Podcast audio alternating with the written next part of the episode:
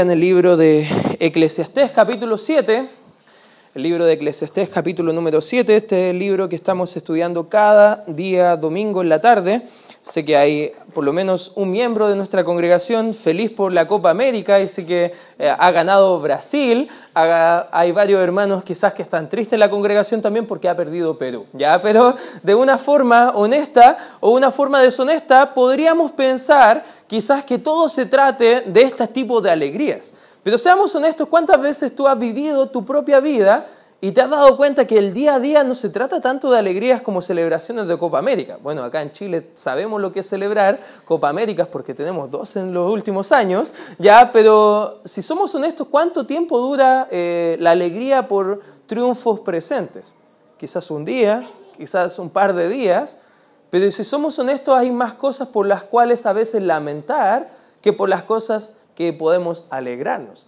Ahora, si tenemos la perspectiva equivocada, podemos pensar quizás tomando todo lo malo y pensando también con las cosas buenas, pensar que la vida es injusta. Y hemos llegado a la conclusión de que sí es injusta la vida que no hay nada bueno para nosotros en esta tierra. Y a veces nosotros entendiendo todas estas cosas que tienen que ver con la vida que estamos viviendo, también nos afanamos tratando de gozarnos en esta vida, pero no entendemos que a veces la adversidad puede resultar más provechosa para nosotros como cristianos. Si le hago una pregunta, ¿quién quiere ser reconocido por haber vivido neciamente? ¿Cuántos dirían amén? Ya, era para ver si estaban atentos, hermano. Ya, menos mal que están prestando atención. Nos falta el que dice amén, ya, pero ahí está pillando a los que a lo mejor estaban solamente diciendo amén por inercia, pero a nadie. A nadie le gustaría ser reconocido, quizás en su, en su nicho de muerte, en su, en su féretro, que diga, por ejemplo, Francisco Barra, 1992 al 2000, ¿cuánto estamos? 19, ya, 2019. Pongamos un caso hipotético que morí este año y que diga en mi nicho la persona que vivió más neciamente en la tierra. ¿No sería un título bien, bien útil que podamos reconocer? O a lo mejor estar dispuesto a alegrarnos por lo que estamos pensando en cuanto a la muerte. Pero si somos honestos, tenemos solo una vida en esta tierra para poder vivir, según la Biblia dice que son más o menos 70 a 80 años, en el mejor de los casos, algunos se van a ir antes, algunos quizás después, pero la vida en esta tierra es corta. Y tenemos toda una eternidad, si somos creyentes, para gozarnos con Dios, pero si no eres creyente, tienes toda una eternidad para estar lejos de Dios sufriendo. Y esas son las realidades de la vida, todos vamos a morir.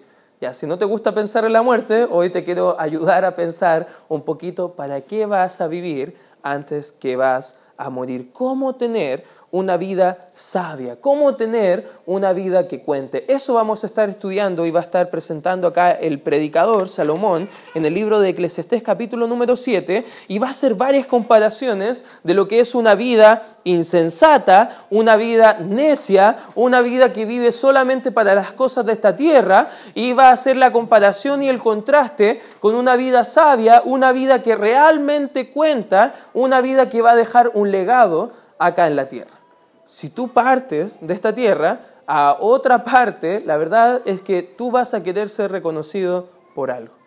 La pregunta es, ¿por qué?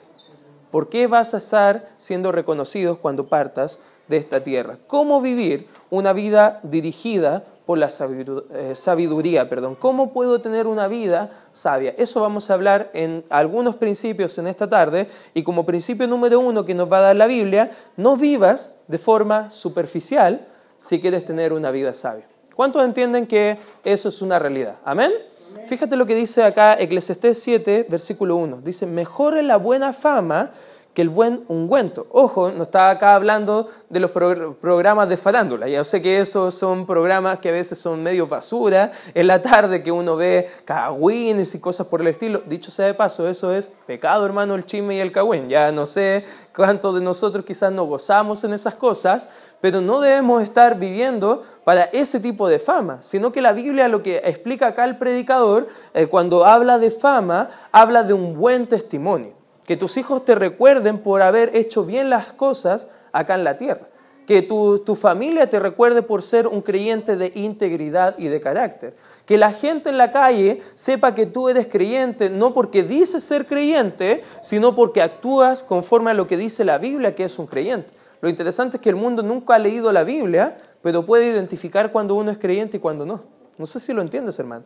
Y la Biblia dice que es mejor la buena fama que un perfume, un, buen perfume, un buen ungüento. Mejor es el día de la muerte que el día del nacimiento. Interesante, porque seamos honestos, a veces cuando recién nacimos, no, no servimos para mucho, más que dar eh, trabajo a nuestra mamá y a nuestro cansancio a nuestro papá. ¿ya? ¿Cuántos entienden que tener hijos recién nacidos, todos vivimos con mucho sueño dentro de las primeras etapas? De hecho, ahora estoy predicando con un poco de sueño, hermano, porque anoche no dormimos mucho con mi esposa, porque los niños despiertan toda la noche son demandantes. A veces cuando recién nacen, que sabemos que es una bendición del Señor los niños, amén, y estamos esperando, bueno, mi amigo ahí va a estar sabiendo lo que es tener sueño en, algunos meses más allá, pero ahí van a estar ellos sabiendo eso, pero también es un gozo tener hijos, es un enorme gozo. Pero lo interesante es que una vida vivida para el Señor es mucho mejor que solamente el comienzo de la vida.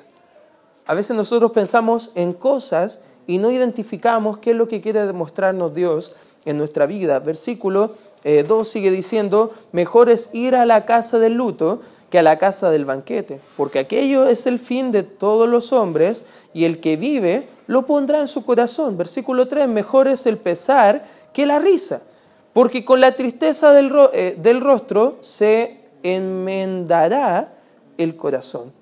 El corazón de los sabios está en la casa del luto, mas el corazón de los insensatos, los necios, en la casa en que hay alegría. Quiero hacer un pequeño paréntesis, hermano. No está diciendo que alegrarse y disfrutar esta vida está mal, ¿ya? Como cristianos somos llamados a disfrutar la vida espiritual. Amén. Pero lo que está haciendo esa comparación está hablando de las personas que se ríen incluso de la adversidad que se ríen de los problemas y no buscan dar solución a lo que estamos viviendo hoy en día. ¿Conoce gente que a veces está viendo dificultades en el mundo y se burla? ¿Conoce gente que puede, puede ver quizás algo tan trágico como el aborto y hacer burla acerca de eso? Que a lo que dice el libro de Isaías que es malo, lo llaman bueno y se gozan con esa, esa perversidad. ¿Sabes qué? En esas cosas no debe haber risa en nosotros. No debemos vivir la vida de forma superficial para los deleites de esta tierra, para complacernos con la gente de este mundo, sino que debemos vivir nuestra vida para que sea de, aceptación y gracia y gloria al Señor. Proverbios 22, 1, fíjate que dice, es mejor tener una buena reputación que un buen perfume. ¿Sabes qué? La buena fama es más que la plata y el oro, dice la Escritura el testimonio, hermano. Tu testimonio. ¿Cómo está tu vida? Gente puede identificarte a ti y poder congraciarse más en pasar un buen tiempo contigo porque sabe que va a edificarse y va a poder salir eh, animado de haberse reunido contigo que a lo mejor pasar más horas de trabajo para ganar más dinero. Hay un filántropo eh, norteamericano de los tiempos antiguos que él decía que fue el primer hombre en haber ganado un millón de dólares allá en los Estados Unidos. Y lo interesante es que le pagaban para estar siendo de compañía de otros y le pagaban por pasar tiempo con él para que él pudiera animar a otros. Y sabes qué él decía en su libro, hablando de cómo ganarse la gente, cómo ganar amistad con personas, y es un incrédulo, ojo, no es creyente, pero a él le pagan simplemente por animar a otros porque su vida es de tanto ánimo que gente quiere pagarle para poder estar con él y poder contagiarse un poco de esa, como diría el buen Gary de esa chispeza, ¿ya? Ese, de ese talento natural que puede tener la persona. Hermanos, nuestras vidas deben estar sazonadas con gracia como creyentes. Amén.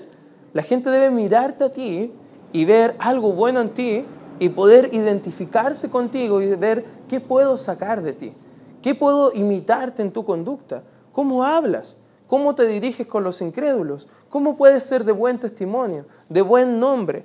Cuando vivimos de forma superficial el resultado solamente va a ser temporal. No debemos olvidar que la vida no acaba con la muerte, hermano. Para nosotros como cristianos, la eternidad nos espera gozándonos con Cristo. Pero para el incrédulo, la vida tampoco acaba con la muerte. Viene la condenación y el juicio eterno. Hebreo 9:27 dice que después de esta vida está el juicio, hermano. Algunos para salvación eterna de su alma y otros para condenación perpetua. Y nuestra vida no debemos reírnos con la muerte de otro, más bien el gozo y la sabiduría siempre van a estar de la mano en el corazón del creyente sensato. El que ama la sabiduría, el que busca disfrutar su vida para el Señor. Fíjate lo que dice el libro de los Salmos, libro de los Salmos capítulo 90. Salmos 90, acompáñame por favor ahí. Salmo 90, versículo 12 al 14. La escritura dice, enséñanos de tal modo a contar nuestros días que traigamos al corazón que dice la escritura. ¿Qué quiere decir acá el salmista? Le está pidiendo a Dios, orando a Dios, diciendo, Señor, ayúdame a vivir cada día de la forma correcta. Ayúdame que cada día yo pueda traer a mi vida sabiduría para poder vivirla. Eso está pidiendo acá el salmista. Fíjate el 13. Vuélveme, perdón, vuélvete, oh Jehová, ¿hasta cuándo? Y aplácate para con tus siervos. De mañana sácianos de tu misericordia y cantaremos y nos alegraremos todos nuestros días. Lo que él le está pidiendo, Señor, ayúdame a saber cómo vivir mi vida. ¿Cuántos de nosotros hemos enfrentado situaciones en la vida que no sabemos cómo actuar. ¿Te ha pasado? ¿Alguien te ha pedido un consejo que no sabes cómo aconsejar? ¿Has tenido que enfrentar una decisión difícil que has tenido que llegar a la casa a orar para saber cómo poder tener la sabiduría de Dios para poder avanzar con este plan o frenarte porque no va a ser la voluntad del Señor? Le estás pidiendo a Dios que te enseñe a contar tus días, que cada día tuyo cuente o hay días muy mal aprovechados. A veces hablo con los jóvenes y les digo, ah, ¿juegas todo el día Play? ¿Tu tiempo libre? Bueno, estudio y si no están estudiando, o están en el celular o en el computador, o están jugando Play todo el día. Pero no hacen nada constructivo con su vida. Y a veces pasan horas en eso y se le ha ido todo un día y no han hecho nada constructivo. ¿Qué pasaría si te dijera Dios, mañana vengo por ti, como el de la parábola de Lucas, tú dirías a tu alma, soy un necio por no haber vivido la vida para glorificar al Señor. ¿Cuántas horas de mi vida he malgastado en esto? ¿O estás viviendo pidiéndole al Señor, enséñame a contar mis días, para que traiga a mi corazón sabiduría? Enséñame, ¿qué cosa puede glorificarte más en esta tierra? Muéstrame a qué persona puedo influenciar. Muéstrame qué persona puedo compartir el Evangelio. Porque nuestro tiempo es corto, hermanos. ¿Lo entiendes? Nuestra vida es corta en esta tierra. Santiago dice que nuestra vida es como neblina. ¿Has visto cuántos tienen hervidor en su casa? ¿Amén? ¿Puede levantar su mano? Ya, para los que tienen hervidor, los que no levantan la mano usan tetera, ya, pero también se aplica con la tetera, ya. Cuando hierve el agüita ahí, en la tetera y va saliendo ese humito. ¿Cuánto tiempo dura cuando tú apagas la, la tetera? Un segundo. Un segundo y se desvanece, ¿cierto? Eso dice la Biblia, la Biblia que es nuestra vida. Como esa neblina, ese humito que está por un pequeño segundito, ya no existe. Y en el hervidor lo mismo, bueno, ahí salta el hervidor, pero no sé cómo hace el sonido del hervidor, pero eso lo podemos dejar para Guatita quizás, que el hombre de todos los sonidos y, chistes por el estilo de la iglesia. Pero seamos honestos, nuestra vida es corta. ¿Estamos viviéndola de forma superficial para las cosas de este mundo? ¿O estamos pidiendo al Señor, Señor, enséñame a que mi vida cuente? Enséñame a contar mi vida, para, mis días para adquirir sabiduría. Volvamos al libro de Eclesiastés, porque una vida sabia es una vida que no vive de forma superficial, pero en segundo lugar también, hermanos, es una vida que busca ser corregido. Una persona sabia, una persona que vive su vida de forma correcta, es una persona que busca reprensión, hermano. Es una vida que busca ser corregido de las cosas que no está haciendo bien. ¿Cuántos de nosotros estamos buscando que alguien nos diga, está mal? ¿Te doy la respuesta? Muy pocos de nosotros. Porque a nadie nos gusta que nos digan, está mal. A ver, quizás jóvenes presentes. Te ha mandado tu mamá a hacer la cama y te ha dicho, hace tu pieza. Ya, y tú ahí lo haces a la rapidita nomás, y cuando llega tu mamá y llega y dice, está todo mal, ¿ya? Y tú, ¿cómo sientes ahí por dentro? Oh. Yo lo hice bien. Y te enoja más encima con tu mamá. Y sabes que estás mal, pero estás enojado con tu mamá. Ya, quizás este ejemplo, algunos adultos dicen, oh, si estuviera escuchando a mi hijo ahora, traiga a su hijo a la iglesia también. Ya vas a escuchar estos ejemplos y le va a animar, le va a ayudar. Porque seamos honestos, ¿quién le gusta ser reprendido? A casi nadie. Pero fíjate lo que dice Salomón en el versículo número 5 de la escritura. Dice, mejor es oír la que dice, la reprensión del sabio que la canción de los necios. Una persona sabia es alguien que anima, que ayuda a que podamos vivir nuestra vida de forma que cuente, pero también una persona sabia que busca sabiduría es una persona que busca que le animen a saber cómo mejorar su vida. ¿Estás haciendo las cosas mal en la familia? Busca consejo. ¿No estás teniendo trato correcto de palabras? Busca que alguien te ayude. ¿No estás administrando bien la economía? Hace lo mismo te cuesta trabajar y ayudar a tu hijo, busca reprensión, busca sabiduría, busca que alguien te ayude, busca consejo, hermano. Vivir de forma superficial no sirve absolutamente para nada. Aunque la reprensión sea incómoda, siempre es necesaria. ¿Lo entiendes, hermano? Amén. Tú sabes que a tu hijo no le gusta que lo retes. Entonces, ¿por qué lo retas? Te doy la respuesta, porque él necesita ese reto. ¿Cuánto entienden eso, papás? ¿Amén? Amén. ¿Ya? A veces los niños necesitan más que un reto. Y lo interesante es que nosotros a veces somos como niños adultos que no nos gusta que nos digan que estamos mal y si nos dicen que estamos mal nos enojamos más encima. Eso es un necio, hermano. Un sabio, según la Biblia, toma el consejo, lo recibe con gozo y humildemente. ¿Por qué no nos gusta que nos digan que estamos mal? Porque hay orgullo en nuestro corazón. Y el orgullo no va a dejar que sigas avanzando en tu relación con el Señor y glorificándole a Él. Produce en nosotros a veces cambios que van a durar por siempre la corrección y madurez espiritual si somos corregidos. Si no estás siendo corregido, busca a alguien que te corrija. Busca a alguien que te ayude a poder avanzar en esas cosas, en cualquier área, hermano. Yo siempre tengo quizás dos o tres personas a las cuales estoy pidiendo consejo llamando para saber si estoy haciendo bien o estoy haciendo mal las cosas, buscando que a lo mejor rendir cuenta a alguien, mandando mi devocional quizás a alguna persona, preguntando si la decisión que estoy tomando es correcta y si estoy mal le digo con toda confianza, dime con toda confianza que soy un tonto, pero muéstrame por qué. Porque solamente así voy a poder cambiar. Alguien dijo que es un tonto el que hace siempre lo mismo esperando resultados diferentes. A veces nosotros queremos tener una vida sabia, con toda la bendición del Señor, pero cometemos el mismo error una y otra vez. ¿Cómo lo vamos a corregir? ¿Sabes que nosotros no vemos nuestros errores, pero otros sí?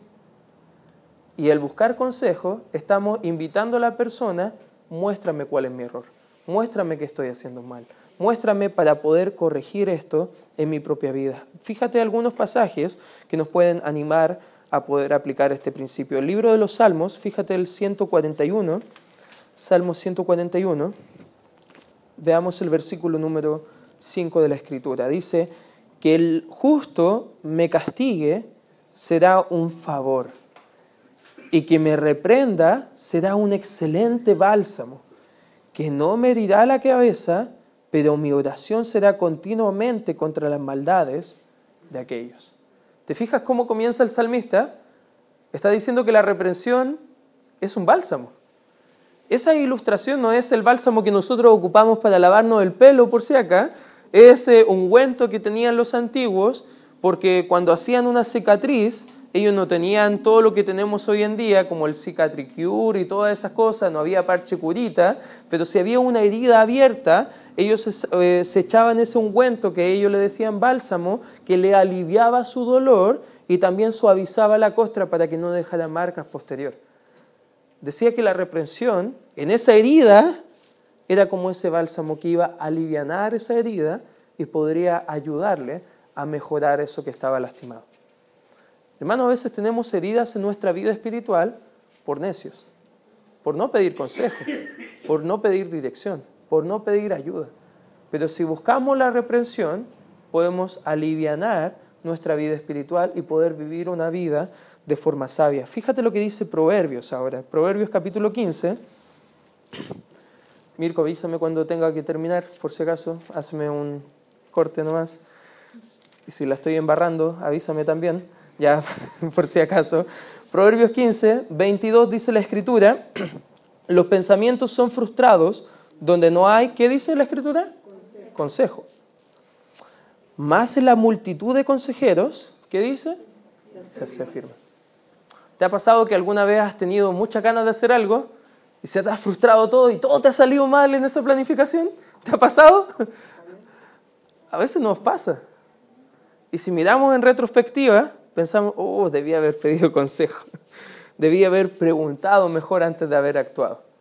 Quizás en alguna compra, quizás en algún plan que tenías, pero hermano, el consejo siempre va a afirmar nuestro corazón y va a afirmar nuestra vida de forma espiritual. Si quieres tener una vida sabia, no vivas de forma superficial, busca ser corregido y espera como punto número tres el tiempo del Señor. Eclesiastés capítulo 7, vuelve conmigo por favor ahí, sigue hablando ahí del tema del enojo, de cómo no debemos apresurarnos a enojarnos con cosas sin sentidos. Y el versículo 9 dice, no te apresures en tu espíritu ¿A qué dice la escritura? Porque el enojo reposa en el seno de los necios. Ahora sí los que están casados. ¿Cuántos entienden que esto es una realidad? Amén. Algo pequeñito te enoja rápido. Ya, no voy a hablar de ustedes, voy a hablar de mí, ya para no incomodarlo a ustedes. Algo pasa en la casa, dejo la toalla tirada o la tapa quizás levantada o algo que normalmente la esposa se ofende, amén esposas se ofenden con esas cosas y a veces te corrigen porque estás haciendo las cosas que te han dicho una y otra y otra y otra vez, te han dicho nuevamente lo estás haciendo y tú como buen hijo de Dios y, hermano en Cristo que eres de tu esposa, dices, sí, esposa querida, pero lo voy a corregir inmediatamente. ¿Eso haces? Creo que no, como que nos enojamos. Ah, es tu culpa, más encima le echamos la culpa. Como Adán ahí en el huerto de Edén a Eva, la mujer que me diste, esa tiene la culpa. Y nos enojamos. Y el enojo es de los necios según la Biblia. Frustrarnos por cosas sin sentido es de los necios. La Biblia sí dice, airaos pero no pequéis. Y algunos dicen, ah, puedo enojarme todo lo que quiera. Pero ojo, la ira bíblica es una emoción fuerte contra una injusticia. No por tontera, ni por negligencia, ni por no cumplir las responsabilidades. Da rabia a veces cuando quizás van pasando por la calle y pasa quizá un ciclista al lado de una abuelita y la pasa a topar y la abuelita se cae. ¿Te da enojo eso? Te dan ganas de pescar al ciclista y, oh, quizás darle algo en el cuello. Un masaje, ya eso es lo que quería representar. Pero es una emoción fuerte que te da como impotencia, porque es algo injusto. O cuando alguien lo están estafando ahí en su cara, o frustra algo que, que es justo. Pero a veces seamos honestos, hermanos, ¿cuántas veces nos enojamos de forma tonta, injustamente? Según la Biblia, es por no esperar el tiempo de Dios. Es simplemente porque queremos que nosotros se nos escuche y no buscar ayudar al otro. Es no amar a la persona. Hay dos cosas que caracterizan a un necio, hermano, según la Biblia. La impaciencia y el enojo. Fíjate lo que dice Proverbios capítulo 14. Proverbios capítulo 14, versículo 29 dice, el que tarda en airarse es grande de entendimiento. El que tarda en enojarse es muy sabio, hermano. Es, bien inteligente, en otras palabras. Más el que es impaciente de espíritu enaltece la necedad. A ver, jóvenes presentes, varones presentes, damas presentes, niños presentes, si hubieran, también les diría a los niños, no nos enojemos por todo. El enojo es una forma de vivir necia. En vez de disfrutar la vida que Dios nos ha dado, estamos enojándonos por tonteras. Voy a contar un pecado, ya, y espero que mi esposa después no lo escuche este podcast. Mi hijo está enfermo con fiebre arriba, por eso no puede estar con nosotros. Pero una vez eh, salimos a una, a una salida familiar y a mi esposa le gusta caminar. A mí me carga, hermano. Ya me carga caminar. Por eso está mi templo del Espíritu Santo un poco ampliado, ¿ya? Pero me carga a veces salir a caminar. Y justo ella planificó una salida, ella y yo, todavía no estaba Joaquín, y, era ir a subir el cerro San Cristóbal, el más grande, creo que sí, el, el San Cristóbal, y ir a subir dando esas vueltas eternas hasta arriba. Y yo iba como en la tercera vuelta y yo decía, no tenía que haber venido. Y pucha, y más encima el, día más caluroso del verano se te ocurrió salir a caminar. Y estuve enojado, sin mentir, hermano, frustrado, como dos horas. Y no solamente estaba frustrado yo, sino que al ratito adivina quién también se frustró. Mi esposa. Usted la ve tranquilita, hermano. La ve chiquitita, toda tierna, bonita, pero anda que la hagas enojar. Y la enojé, hermano. Y ella estaba furiosa conmigo. Pregúntale algún día si le gustaría salir a caminar conmigo. Te va a decir, olvídalo, nunca más.